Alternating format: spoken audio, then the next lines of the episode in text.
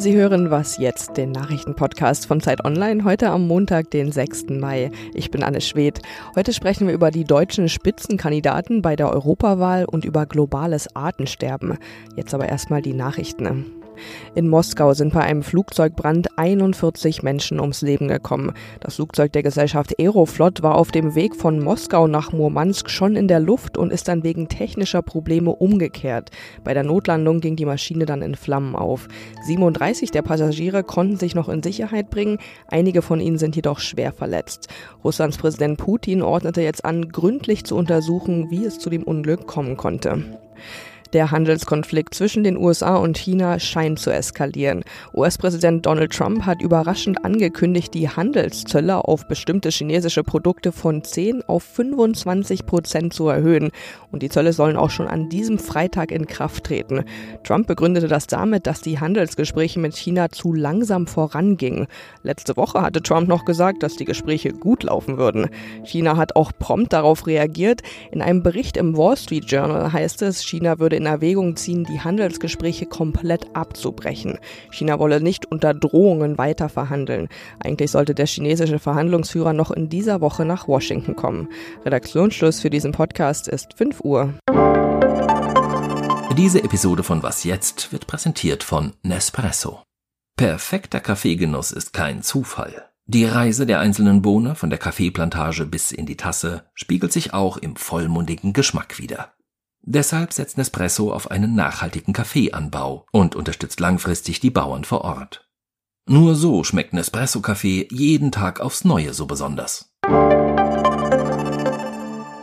Hallo und herzlich willkommen in dieser neuen Woche. Mein Name ist Fabian Scheler. Bis zur Europawahl, da sind es noch drei Wochen. Äh, vergangene Woche haben wir ja schon über die bestimmenden Themen dieser Wahl und vor allem die Bedeutung dieser Europawahl gesprochen. Sind Sie eigentlich schon so richtig in Wahlkampflaune? Ja, bei mir ist es so, so lala, sage ich mal. Aber deswegen habe ich mir jetzt äh, hier einen Gast ins Studio geholt, der mich äh, richtig anfixen wird, denn er ist ein sehr kundiger Reporter. Äh, Michael Schlieben ist bei mir. Er ist politischer Korrespondent von Zeit Online und er weiß alles, wirklich alles zu den deutschen Spitzenkandidaten. Hallo Michael. Hi, grüß dich. Das ist natürlich total übertrieben, aber ich freue mich trotzdem hier zu sein. Michael, fangen wir mal ganz von vorne an. Also, wenn es bei der Bundestagswahl einen Spitzenkandidaten oder eine Spitzenkandidatin gibt, dann heißt das, der oder die soll Kanzler oder Kanzlerin werden.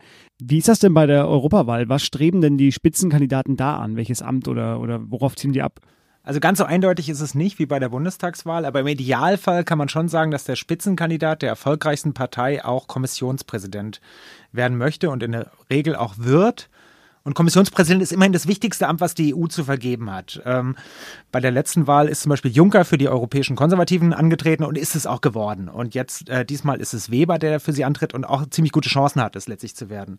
Es ist allerdings kein Automatismus, weil letztlich müssen auch noch die äh, einzelnen Regierungen zustimmen. Der Europäische Rat hat das Vorschlagsrecht. Bisschen komplizierter wird das Ganze noch dadurch, dass es nicht nur nationale, sondern eben auch internationale Spitzenkandidaten gibt. Also Frau Barley, die die SPD hier ja als äh, Spitzenkandidatin plakatiert in ganz Deutschland gerade, ist nicht wirklich die Nummer eins der europäischen Sozialisten, sondern es ist Herr Timmermans aus Holland. Und letztlich würde er dann wahrscheinlich auch Kommissionspräsident, sollten denn die Sozialisten am meisten Stimmen bekommen. Also wenn, wenn du die SPD wählen solltest, dann hast du aber trotzdem keine Chance, dass, Chance, dass Frau Barley Kommissionspräsidentin wird, sondern es würde dann im Idealfall Herr Timmermans. Für beide gilt, um den letzten Satz noch dazu, dass die Spitzenkandidaten natürlich darauf abzielen, stärkste Partei oder möglichst viele Stimmen zu werden. Je stärker die deutschen Sozialisten werden, umso stärker sind sie dann auch in Brüssel in ihrer Fraktion vertreten. Und je stärker die europäischen Sozialisten werden, umso stärker sind sie im Machtgefüge dann der Brüsseler Kommission vertreten. Du hast es verstanden, hoffentlich. Ich äh, versuche es äh, zumindest gerade noch nachzuvollziehen. Ähm, du hast alle Spitzenkandidaten eben gecheckt. Äh, es wird heute ein Video geben und auch einen Steckbrief zu jedem. Ähm, sag mir doch mal ganz kurz, warum ich jetzt unbedingt Manfred Weber von den Konservativen wählen sollte. Ach so, ja, das, das sagen wir ja gar nicht in dem Video oder auch nicht in dem Text. Aber du hast die Chance, wenn du dir den Text aufmerksam durchliest und das Video anschaust, von denen übrigens in den nächsten Tagen noch mehrere folgen, das ist heute nur so ein erster Appetizer, ähm, dass du ein genaueres Bild davon hast, wer Weber ist, wie er tickt, was er kann, was ihm wichtig ist. Bei Weber lässt sich sagen, er ist mit Mitte 40 einer der jüngsten deutschen Spitzenkandidaten, ist aber auch einer der größten Profis, die wir quasi nach Brüssel entsenden. Er ist schon unheimlich lange im Parlament, ist nicht umsonst Fraktionschef und kandidiert eben auch für den Kommissionspräsidentenposten. Mm, es wird ihm immer wieder nachgesagt, dass er unheimlich gut die Brüsseler Regeln versteht, dass er weiß, wie man mit den unterschiedlichen Konservativen aus den unterschiedlichen Ländern zu sprechen hat, dass er sehr gut vernetzt ist und so weiter.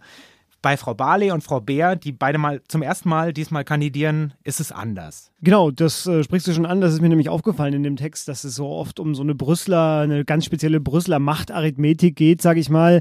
Ähm, was heißt das denn jetzt, wenn jetzt so eine ja, nationale Spitzenpolitikerin wie Katharina Barley eben dahin kommt und aber auch Ambitionen hat? Was bedeutet das für sie? Das bedeutet, dass sie sich schon in gewisser Hinsicht hinten anstellen muss. Also das hört man häufig, dass auch aus anderen Ländern Minister oder ehemalige Regierungschefs nach Brüssel gekommen sind und erstmal merken mussten, dass jetzt die Leute nicht unbedingt auf sie gewartet haben, sondern in Brüssel existieren eigene Hierarchien, da existiert ein riesiges eigenes Parlament und da muss man sich dann auch erstmal da zurechtfinden. Man wird nicht per se dann auf einmal sofort an die Spitze hofiert. Ähm, generell kann man, kann man sagen, dass es in Brüssel ein anderer Umgang, anderer politischer Stil herrscht als beispielsweise im Bundestag. Ähm, Lambsdorff von der FDP, der den umgekehrten Weg gemacht hat, der lange in Brüssel war und jetzt im Bundestag gegangen ist, hat das neulich ganz interessant erzählt, dass er im Bundestag das Gefühl hatte, wie in einem Schützengraben zu sein, wo sich Regierung und Opposition permanent bekriegen. Also Brüssel ist großkoalitionärer, konsensualer, auch weniger aufgeregt und äh, das hat ganz lustig beschrieben, wer die Sachlichkeit und den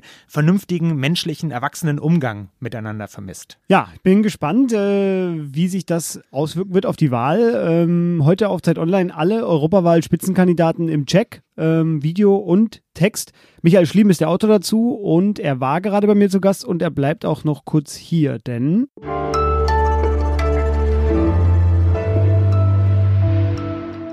Und sonst so? Ja, Michael ist äh, gleich hier geblieben, wie angekündigt, für eine kleine Extra-Ausgabe von Und sonst so. Und ja, dafür lasse ich meinen neuen Podcast-Kollegen einfach mal sprechen. Bitte, Michael. Ja, sehr nett. Ähm, ja, ich freue mich anzukündigen, dass wir ab heute auch einen Podcast zur früheren DDR oder dem Osten äh, auf Zeit Online haben, den ich zusammen mit meiner Kollegin Valerie Schönjan moderiere. Er heißt Wie war das im Osten? Und darin erzählen uns Menschen von aus verschiedenen Alltagsbereichen der DDR. Zum Beispiel haben wir heute in der Folge in der ersten eine Lehrerin, haben aber auch schon ein Gespräch mit einer Punkerin geführt und als nächstes auch eine Supermarktverkäuferin. Genau. Mehr will ich noch nicht verraten. Ja. genau, das ist gut. Wie war das im Osten? Also ein neuer Zeit Online Podcast ab heute bei uns auf der Seite und überall da, wo es Podcasts gibt. Ich freue mich sehr.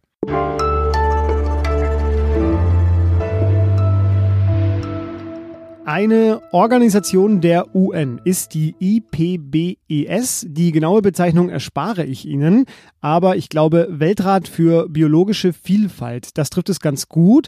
Das ist äh, eine wissenschaftliche Politikberatung von Ökologinnen, Diplomaten, Umweltschützern, Politikern, die sich in der vergangenen Woche in Paris getroffen hat und dort tagte um dort seinen Report und auch vor allem Lösungen zum globalen Artensterben zu diskutieren.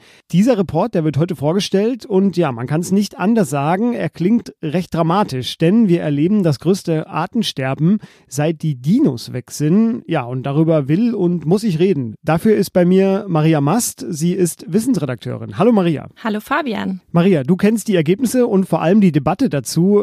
Vielleicht die Frage zuerst, über welche Zahlen sprechen wir denn eigentlich? Wir sprechen sprechen von wirklich einer großen Zahl. Weltweit gibt es acht Millionen Tier- und Pflanzenarten und davon sind eine Million vom Aussterben bedroht.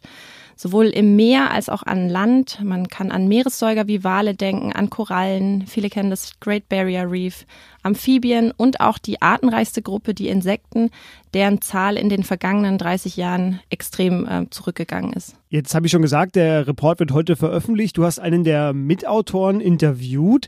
Äh, was hast du denn dabei herausgefunden? Was sind die Gründe für das Artensterben? Ja, es gibt ganz verschiedene Ursachen. Der Klimawandel spielt eine entscheidende Rolle. Die Ausbeutung natürlicher Ressourcen, von denen wir heutzutage unserem Planeten mehr entziehen als je zuvor. Umweltverschmutzung, die Zerstörung natürlicher Lebensräume. Man denke beispielsweise an die Regenwälder, die wir abroden. Und vor allem auch die intensive Landwirtschaft, da immer mehr Fläche für Weidewirtschaft und Ackerbau genutzt wird. Ähm, weltweit will man natürlich immer höhere Erträge erzielen und dafür setzt man massiv Dünge- und Schädlingsbekämpfungsmittel ein und die sind für unsere Tier- und Pflanzenwelt natürlich ähm, eine große Bedrohung. Jetzt hört man das alles ja immer wieder, es ist wie so ein Mosaik, also Klimawandel, äh, Wälder werden abgerodet. Ähm, ich erinnere mich in Deutschland auch an die immer wieder aufkommende Die Bienen sterben aus Debatte. Da ist ja offensichtlich, warum das Einfluss auf uns Menschen hat. Ähm, aber sag mir doch mal, warum ist es denn eigentlich gefährlich, wenn Tierarten oder auch Pflanzen sterben, aussterben? Ja, du sprichst da ein äh, gutes Thema an. Es ist so, manche Beispiele, die dringen extrem zur Öffentlichkeit durch. Das sind häufig süße Tiere wie der Panda oder so ein Schuppentier, was dann ausstirbt. Ähm, und eben auch die Bienen. Und bei denen ist es unmittelbar klar, die haben mit uns zu tun. Die bestäuben unsere Pflanzen und wenn sie aussterben, wirkt sich das auf unser Nahrungsspektrum aus. Und diese Wechselwirkungen gibt es aber überall in der Natur. Man kann sich das als riesiges Netzwerk vorstellen, in dem Pflanzen und Tiere jeweils die Lebensgrundlage für andere Arten sind. Und was in diesem Netzwerk passiert, kommt dann irgendwann auch bei uns an. Biodiversität sichert so im Endeffekt auch äh, unser aller Leben. Also, gegen heute Mittag wird dieser Report veröffentlicht. Alles, was Sie dann dazu wissen müssen, das finden Sie bei uns im Wissensressort unter anderem auch mit Beiträgen von dir, Maria. Vielen Dank. Danke, Fabian. Und das war was jetzt an diesem Montag. Schreiben Sie uns für Kritik und Anregungen an wasjetzt.zeit.de und morgen hören wir uns dann wieder. Tschüss.